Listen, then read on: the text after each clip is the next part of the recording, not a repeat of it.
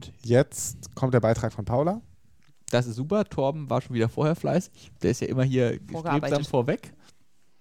Ja, und ich habe wieder Paula zu Gast. Und Paula und ich haben uns nach der Prämedikation ähm, nochmal Gedanken zur Prämedikation gemacht, aber diesmal zur oralen Prämedikation oder beziehungsweise zur präoperativen Anxiolyse. Vielen, vielen Dank, Paula, und schön, dass du da bist. Ja, schön, dass ich wieder dabei sein darf. Ich habe euch ein Beispiel mitgebracht. Und zwar macht ihr heute Narkose im Unfall Saal. Ihr habt eine geriatrische Patientin, die erfolgreich ihre Duokopfprothese implantiert bekommen hat und die eigentlich seit mehreren Minuten äh, aufgewacht sein sollte aus ihrer Narkose, aber sie will irgendwie, wie das manchmal so ist, nicht so richtig wach werden. Nacheinander kontrolliert ihr die verschiedenen Gründe, die es dafür so geben kann, aber die letzte Opiatgabe ist schon ganz schön lange her. Das Gas ist eigentlich auch schon raus und relaxiert kann die Patientin auch nicht mehr sein. Dann schaut ihr vorne aufs Narkosejournal und seht, dass die Patientin am OP-Morgen eine Prämedikation mit 10 Milligramm Tranxilium bekommen hat. Tranxilium, das ist Dikaliumchlorazepat, das ist ein Benzodiazepin. Mm, ihr fragt euch, brauchen wirklich alle Patienten eine Prämedikation vor operativen Eingriffen? Und welches ist eigentlich das beste Medikament dafür? Und was ist eigentlich genau die Wirkdauer von diesem Tranxilium? Ja, äh, genau die Frage würde ich, mir, äh, würde ich mir auch stellen. Und das ist ja tatsächlich auch so ein Thema, das äh, haben Paula und ich gerade eben auch vor der Aufnahme diskutiert, was man tagtäglich in seiner Abteilung diskutiert, weil da hat jeder Anästhesist seine Meinung zu. Genau, aus dem Grund haben wir uns so ein bisschen mit diesem Thema beschäftigt. Im Gegensatz zu dem Thema vom letzten Mal, das leider zu diesem Thema keine richtigen Empfehlungen der großen Fachgesellschaften. Und wie ihr gleich im Verlauf sehen werdet, ist die Datenlage auch total uneinheitlich. Genau, wir haben versucht, die Evidenz, die es gibt zu dem Thema zusammenzutragen und werden auch noch mal kurz auf die pharmakologischen Grundlagen der einzelnen Medikamente eingehen. Und genau, wir würden euch uns auf jeden Fall diesmal ganz besonders freuen, wenn ihr uns eure Meinung dalassen würdet auf den verschiedenen Kanälen ähm, und das ist auch auf jeden Fall ein Thema, das auf die Studienliste aufgenommen werden muss weil dazu auf jeden Fall ganz dringend ganz viele gute Studien gemacht werden müssen. Auf jeden Fall. Ich würde sagen, wir stecken mal kurz den Rahmen ab und äh, nehmen mal so ein paar grundsätzliche Überlegungen. Was uns, glaube ich, allen klar ist und jeder von euch, der schon mal operiert wurde, der hat das auch schon mal erfahren, ich selbst auch. So ein operativer Eingriff ist, selbst wenn man vom Fach ist und weiß, was da auf einen zukommt, ist eine Ausnahmesituation man hat Angst oder zumindest ein ungutes Gefühl. Es ist auch ein Stück weit Kontrollverlust. Gerade die Narkose ist ganz, ganz viel Kontrollverlust. Und daher sollten wir den Patienten so gut wie möglich ihre Ängste nehmen. Das ist erstmal Fakt. Ein gutes Aufklärungsgespräch ist da laut einigen Studien einer oralen Prämedikation überlegen. Das heißt, ähm, vielleicht ähm, ist das, sind Medikamente gar nicht immer das Richtige was man zum Beispiel sagen kann, das ist im Rahmen von ERAS-Konzepten, also Enhanced Recovery After Surgery, eine standardmäßige anxiolytische Therapie äh, oder Prämedikation nicht mehr empfohlen wird. Und so viel erstmal zu den Grundpfeilern. Also wir sollten ihnen die Ängste nehmen. Vielleicht sind Aufklärungsgespräche besser, aber seien wir ehrlich, wer hat schon richtig die Zeit für diese Aufklärungsgespräche? Also die so lange zu führen, dass man den Patienten wirklich die Ängste komplett ausräumt. Bei uns ist das relativ eng getaktet in der Prämedikationsambulanz. Und wenn wir denn doch was Medikamentöses machen, dann gibt es theoretisch zwei Zeitpunkte. Einmal am Vorabend vor der Operation, um die Schlafqualität zu verbessern und dann natürlich direkt beim Abruf zur Operation, um wirklich Anxiolyse zu betreiben ja, dabei ist es wichtig, die Medikamente, die zur Verfügung stehen, zu kennen, die Anschlagszeiten zu kennen, die Wirkdauer zu kennen, um zu wissen, welches Medikament man wann am besten einsetzt. Genau, dann bin ich bei meiner Recherche auf ganz coole, nicht medikamentöse Möglichkeiten der Anxiolyse gestoßen. Ehrlich gesagt kenne ich kein Haus, wo das so umgesetzt wird, aber es wäre auf jeden Fall in meinen Augen sehr, sehr wünschenswert. Es gibt zum Beispiel Studien, die gezeigt haben, dass Musik vor und während der Narkoseeinleitung prä- und postoperative Angst und Schmerzen signifikant reduzieren kann. In den Studien wurden wurde Patienten über Kopfhörer unterschiedliche äh, Musik eingespielt und die Art von Musik scheint da keine Rolle zu spielen für das Outcome. Dann wurde auch untersucht, dass positive Suggestion vor der Narkoseeinleitung eine signifikante Schmerzreduktion und Reduktion des Opiatbedarfs postoperativ verursacht. Und es gibt leider zu anderen nicht medikamentösen Optionen, wie zum Beispiel Videos und Videospiele für Erwachsene keine Daten. Aber aus der Kinderanästhesie weiß man, dass Videospiele sowohl die präoperative Angst als auch postoperative Verhaltensauffälligkeiten, was bei Kindern nach Narkosen ja ein großes Problem ist, ähm, signifikant reduzieren konnten. Das wären also alles eigentlich für die Erwachsenenanästhesie auch ganz coole Möglichkeiten, auf die man wahrscheinlich verstärkt zurückgreifen sollte. Aber bei Kindern kann ich mir das so gut vorstellen, wenn ich meinen Großen vor den Fernseher setze, dann ist wirklich alles um ihn herum aus. wenn man ihm ein iPad äh, in die Hand drücken würde vor so einer OP, dann würde er, glaube ich, auch erstmal alles vergessen. Ich glaube, bei den Erwachsenen würde das auch ganz gut funktionieren. So was zum Daddeln ist bestimmt auch ganz nett. Ja, ja, ja glaube ich auch. Ja, vielleicht sollte man in Zukunft den Leuten bewusst sagen, nehmt eure Handys mit. Ich meine, früher gab es nicht mal Hörgeräte mit im OP, mittlerweile dürfen die mit in den OP genommen werden. Vielleicht kommen in Zukunft die Handys mit, damit man wenigstens sich so ein bisschen ablenken kann. Genau, dann haben wir einmal zusammengestellt, was eigentlich das perfekte Prämedikationsmedikament wäre. Also was würden wir uns von einem perfekten Prämedikationsmedikament wünschen an Eigenschaften? Das ist einerseits eine gute Anxiolyse, eine gute Sedierung und im besten Fall auch eine retrograde Amnesie. Ähm, ein nicht-invasiver Applikationsweg, also dass man das idealerweise oral, aber zum Beispiel vielleicht auch intranasal geben kann. Ähm, eine möglichst kurze Anzeit, damit das möglichst gut steuerbar ist und es sollte im besten Fall weder den Atemantrieb noch die Schutzreflexe beeinträchtigen. Dann möchte ich einmal über die Vorteile und die Nachteile der medikamentösen Prämedikation erzählen, damit ihr das gleich im Verlauf so ein bisschen gegeneinander abwägen könnt für euch. Ähm, die Vorteile sind die Anxiolyse und die Sedierung. Das ist das, was Torben eben schon gesagt hat. Die Patienten haben Angst und wir versuchen ihnen dadurch die Angst so ein bisschen zu nehmen. Wenn man das am Vorabend gibt, dann führt das zu einer Verbesserung des präoperativen Nachtschlafs. Man kann sich das gut vorstellen, wenn am nächsten Tag eine große Operation ansteht und schläft man außerdem noch in einer ungewohnten Umgebung und es ist irgendwie laut und mitten in der Nacht kommt Schwester rein, dann ist das vielleicht ganz nett, wenn man was zum Schlafen bekommt. Ähm, situationsabhängig ähm, kann außerdem das Prämedikationsmedikament auch ähm, je nach Medikament eine Analgesie und eine Vagolyse machen.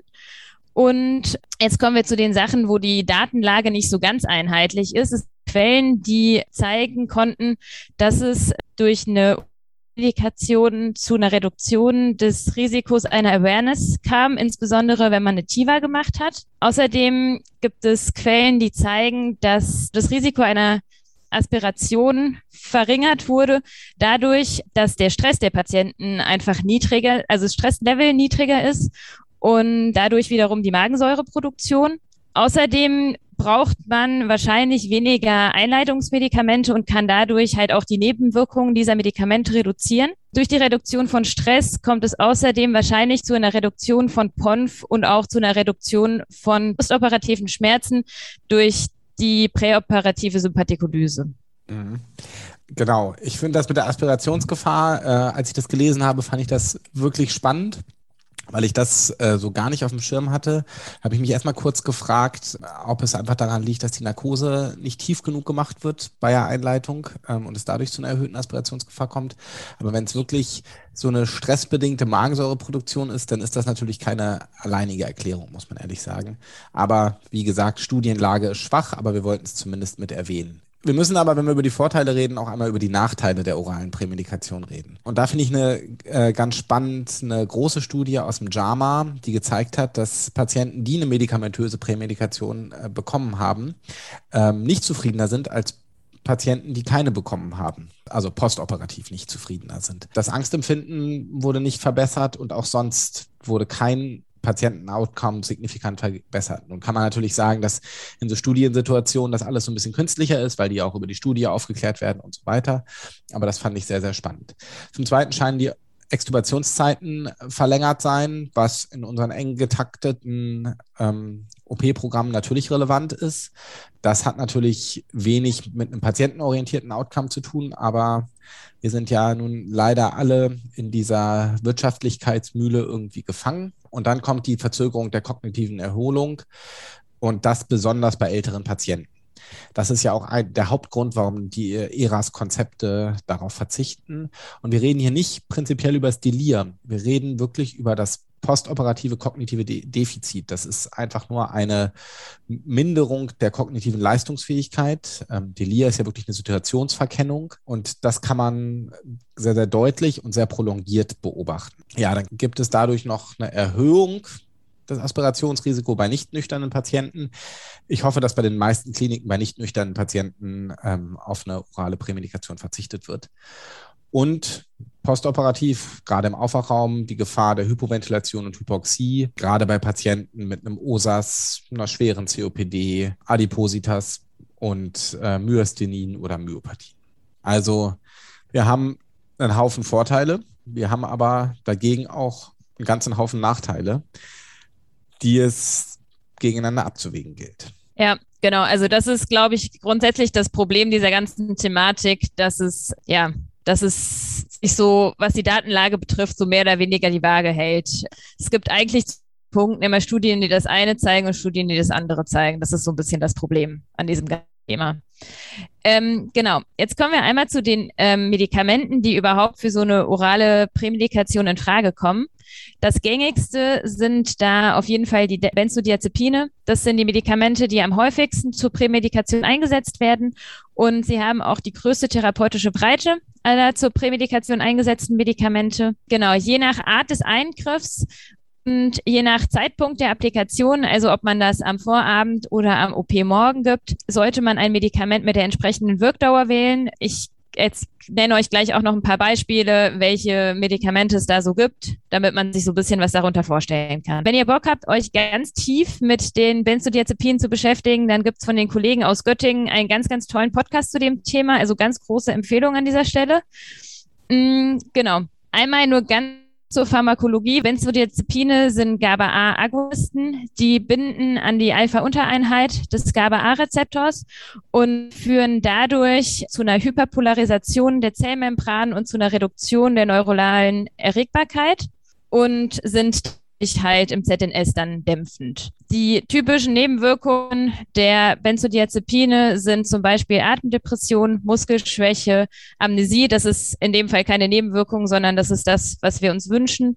Ähm, aber zum Beispiel auch wichtig, vor allem für die geriatrischen Patienten, erhöhtes Sturzrisiko und auch ähm, eine paradoxe Erregung, die da auf treten kann. Genau, und Kontraindikationen für die Prädikation mit Benzodiazepin ist vor allem OSAS oder andere schwere chronisch obstruktive Atemwegserkrankungen und alle neuromuskulären Erkrankungen, weil man sich natürlich darüber bewusst sein muss, dass die Patienten, wenn sie ihre orale Prämedikation bekommen haben, in der Regel nicht überwacht werden. Das heißt, das ist eigentlich ein sehr kritischer Moment, vor allem in dem Moment, wo sie von der Normalstation dann in Richtung OP transportiert werden, wenn die zumindest bei uns im Haus häufig von nicht medizinisch geschultem Transportdienst transportiert, so dass, falls es zu irgendwelchen Komplikationen kommt, auf jeden Fall eine adäquate Versorgung nur so mäßig gewährleistet ist.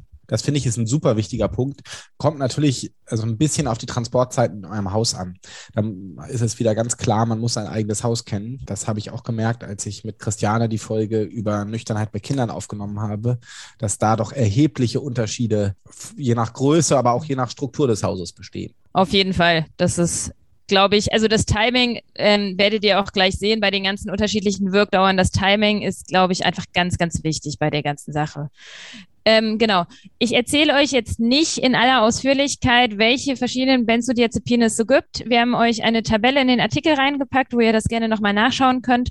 Ähm, ich gehe nur einmal ganz kurz auf drei häufige Beispiele ein. Es gibt nämlich kurzwirksame Benzos, wie zum Beispiel das Medikament das ist auch das am häufigsten zur Prämedikation eingesetzte Medikament ne, mit einer Wirkung ein bis drei Stunden. Dann gibt es mittellang wirksame, wie zum Beispiel das Lorapam, also Tavor, mit einer Wirkdauer von 14 bis 20 Stunden. Und dann ähm, gibt es die langwirksamen, wie das Tranxilium aus unserem Fallbeispiel, eine Wirkdauer von 60 bis 70 Stunden hat. Ich glaube, ein langwirksames, weil es einfach wirklich jeder kennt ähm, und glaube ich nicht jedem klar ist, dass es langwirksam ist, ist das Diazepam, also das Valium, äh, was wir ja auch präklinisch häufig dabei haben.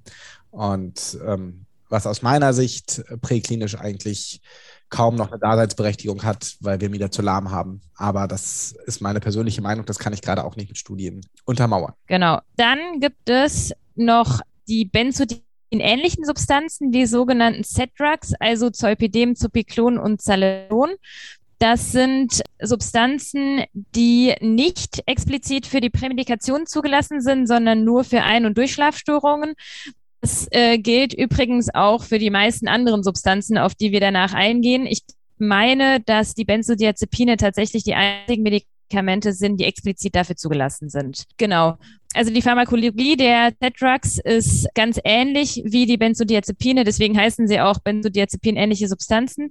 Sie binden an ein Benzodiazepin-ähnliche Stelle am GABA-A-Rezeptor und wirken dort wie die Benzodiazepine auch nur dass sie halt woanders binden. Sie wirken ausgeprägt sedierend und aber weniger anxiolytisch und antikonvulsiv. Die Wirkdauern der drei Medikamente unterscheiden sich. Das Zupiklon wirkt fünf Stunden, das Zolpidem ungefähr zweieinhalb Stunden und das Zaleplon nur eine Stunde. Das ist vielleicht auch, wenn man diese Medikamente möchte, zur Prämedikation wichtig, dass man bedenkt, welche dieser Substanzen man dann aufschreibt.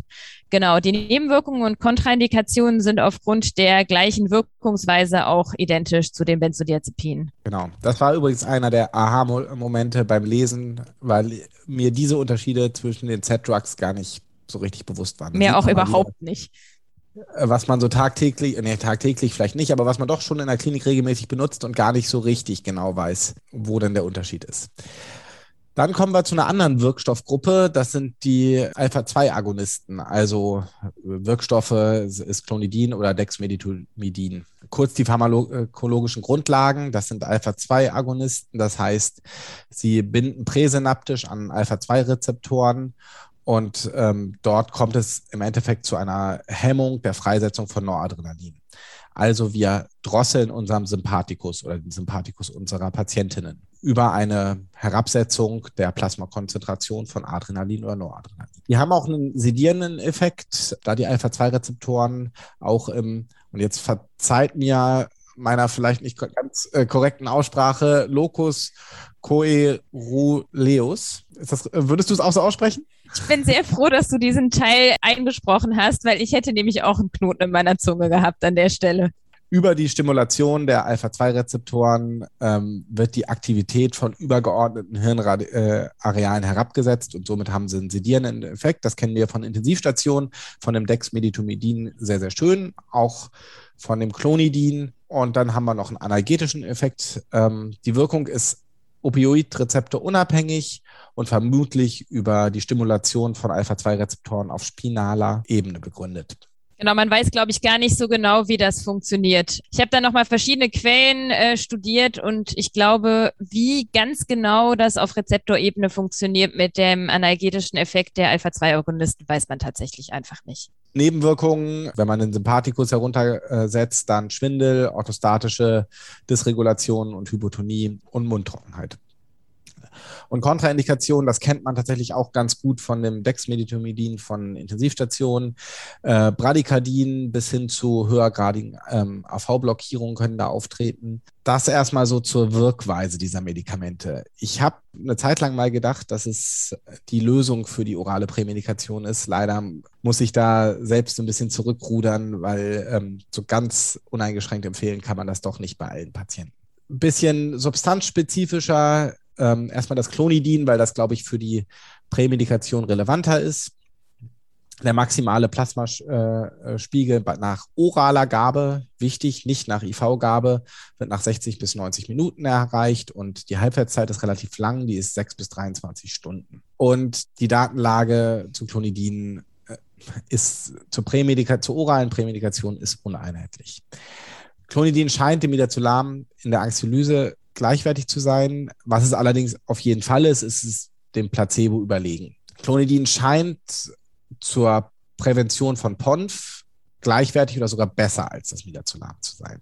Jetzt würde man denken, das ist ja schon mal gut. Wir haben ein gleichwertiges Medikament und äh, habe ich ja gesagt, dass es einen koanalgetischen Effekt hat. Ob der postoperative Opiatverbrauch dadurch gesenkt wird, da sind die Studien eher uneinheitlich und widersprechen sich. Es gibt Studien, die die ich nenne es mal Hypothese aufstellen, dass ähm, die gedämpfte Stressantwort durch die Sympathikolyse bei der Intubation und anderen schmerzhaften ähm, Prozeduren zu einer Reduktion der perioperativen Myokardischämien führt. Genau, das erstmal soweit. Und um das Ganze noch komplizierter zu machen, gibt es viele Studien, die keine stärkere Beeinflussung der Hämodynamik sehen. Es gibt allerdings auch Berichte, die relevante Blut, äh, Blutdruckabfälle und Kreislaufstillstände äh, beschreiben. Unser Fazit aus dem Ganzen ist, dass Clonidin zur Prämedikation von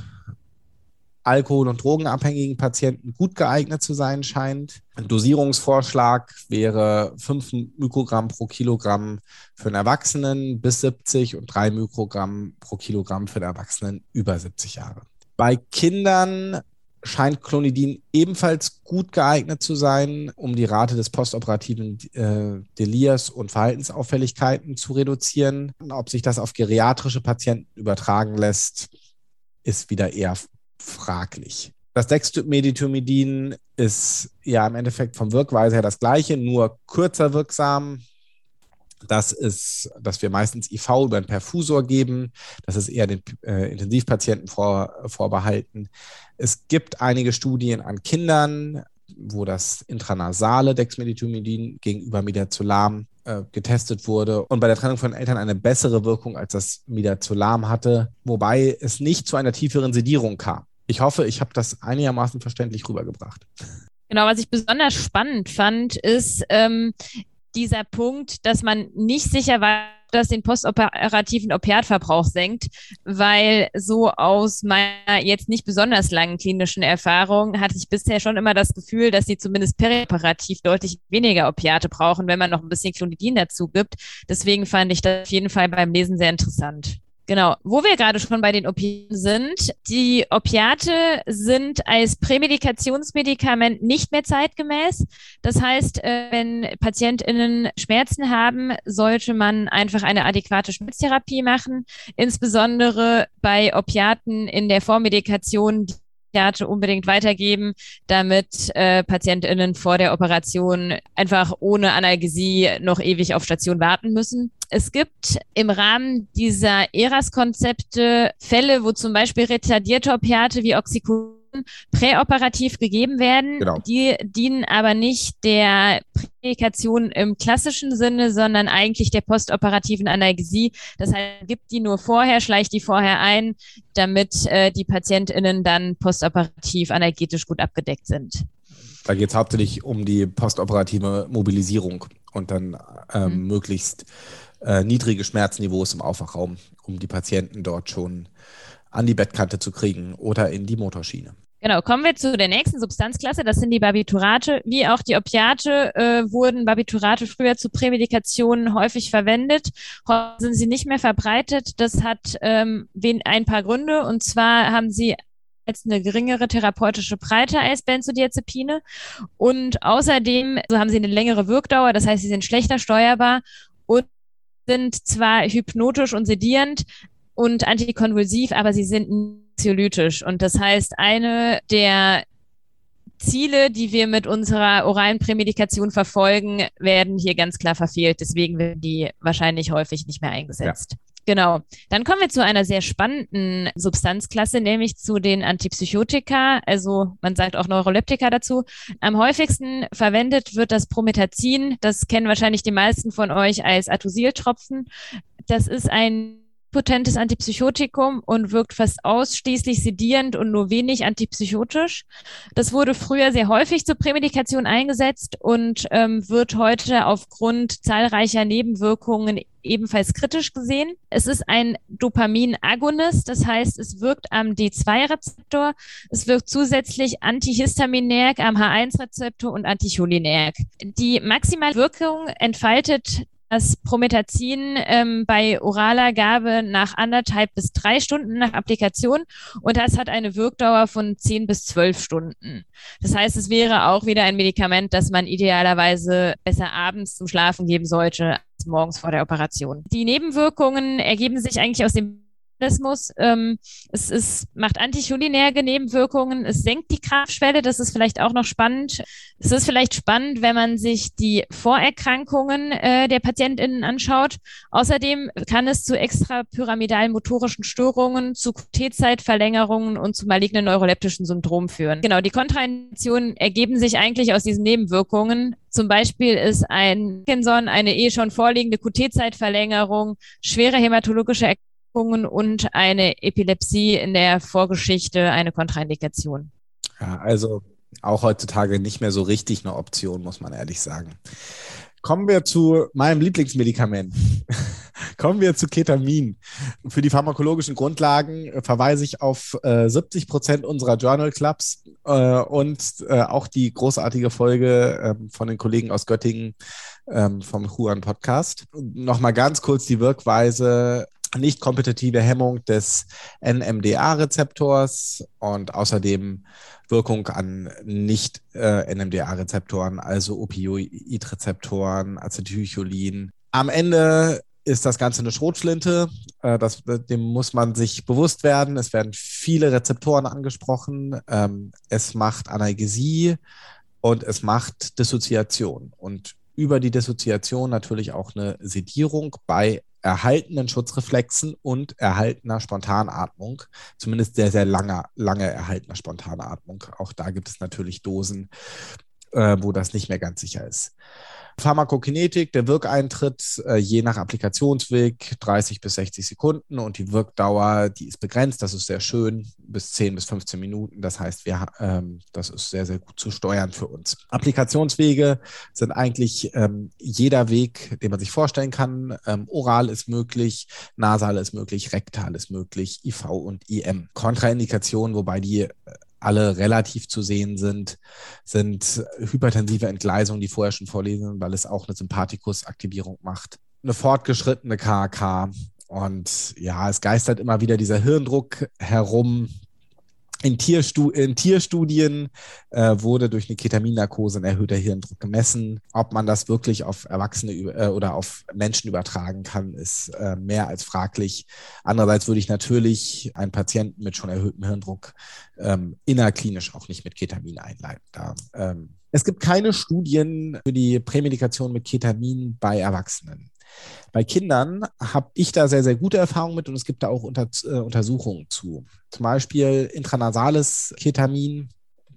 Das wird gut von den Kindern toleriert und man kann sich dadurch äh, häufig eine Maskeneinleitung sparen, weil sie die äh, Venenpunktion durch die Dissoziation doch tolerieren. Eine zweite gute Anwendungsfall ähm, ist das Kind, was trotz oraler Gabe von Midazolam, so ist es bei uns in der Klinik Standard, äh, das kriegen die auf Station in unserer Holding Area, in Anwesenheit der Eltern schon sehr agitiert sind. Dann kann man nämlich den Eltern super rektales Ketamin aufziehen. Die sind bei kleineren Kindern häufig gewohnt, den Kindern Zäpfchen zu geben. Die Eltern können selbst was tun. Wir haben einen relativ schnellen Wirkeintritt und haben dadurch viele, viele positive Effekte. Wir binden die Eltern mit ein. Wir selbst müssen gar nicht zu nah an das agitierte Kind ran. Die Eltern haben das Gefühl, sie helfen ihrem Kind und wir entreißen den Eltern nicht das maximal agitierte, schreiende Kind, was ähm, bei den Eltern ja auch einfach ein schlechtes Gefühl macht. Und wir ersparen uns die, die Unsicherheit einer Maskeneinleitung mit den Risiken des äh, Bronchospasmus und äh, des Laryngospasmus. Äh, bevor wir einen Zugang haben und können wahrscheinlich bei adäquater Dissoziation einen Zugang etablieren. Das, was ich da nutze, das ist eine rein persönliche Empfehlung, sind ähm, 5 Milligramm pro Kilogramm ähm, klassisches Ketamin, nicht Esketamin rektal. Cool, habe ich wieder was gelernt. Hatte ich auch noch keine Ahnung. Genau, dann sind wir bei unseren Recherchen auf ein weiteres Medikament gestoßen, wo ich überhaupt nicht auf dem Schirm hatte, dass man das als Prämedikament geben kann und das ist das Melatonin. Ich glaube, das ist ein sehr spannendes Medikament, auch wenn das leider auch noch viel zu wenig untersucht ist. Genau, nach oraler Einnahme wird die höchste Plasmakonzentration nach ungefähr 60 Minuten erreicht und die Wirkdauer beträgt ungefähr vier Stunden. Es gibt Studien bei Kindern, die zeigen, dass die Prämedikation mit äh, Melatonin der Prämedikation mit Midazolam bezüglich Anxiolyse und Sedierung gleichwertig ist und dass es aber zu kognitiven Erholung und weniger postoperativen Delir führt als Prämedikation mit Midazolam. Das klingt erstmal sehr vielversprechend.